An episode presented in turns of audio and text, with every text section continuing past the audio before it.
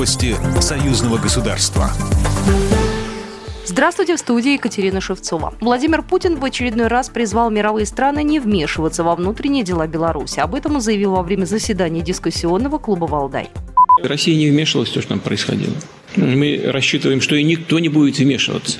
Никто не будет раскручивать э, своих интересах и этот конфликт э, и, и навязывать какие-то решения белорусскому народу. Поэтому нужно дать э, возможность самим белорусам спокойно разобраться со всей ситуацией, принять соответствующие решения. Может быть, эти решения лежат на пути принятия поправок в действующую Конституцию, либо принятия новой Конституции. Президент Лукашенко об этом сказал публично. По мнению Владимира Путина, происходящее в Беларуси в целом выгодно отличается от событий в ряде развитых демократий других стран. Президент Беларуси Александр Лукашенко встретился с главой службы внешней разведки России Сергеем Нарышкиным. Переговоры прошли во Дворце независимости в Минске. Белорусский лидер поблагодарил за сотрудничество и выразил уверенность в дальнейшей совместной работе. Не секрет, наверное, наша встреча очень произведет соответствующий взрыв в средствах массовой информации, особенно в интернете. Да мы и не скрываем, обстановка вокруг нас непростая.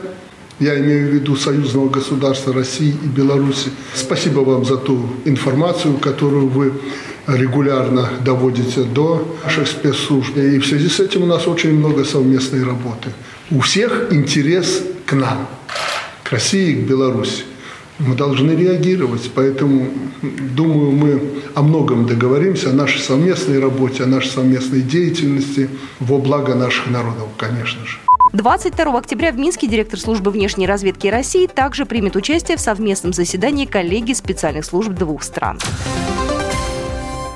За разработку проекта союзного государства по созданию Полоцкого кадетского корпуса для совместного обучения юношей из Беларуси и соседних областей России выступили депутаты парламентского собрания. На видеосовещании Комитета по социальной и молодежной политике, науке, культуре и гуманитарным вопросам с инициативой за совместное обучение кадетов союзного государства выступило Министерство образования Беларуси. На заседании также рассмотрели вопрос о создании скульптурной композиции «Монумент воину-победителю» для историко-культурного комплекса на Курской дуге. Комплекс планирует возвести провести вблизи поселка Паныри к 80-летию победы Красной Армии в Курской битве.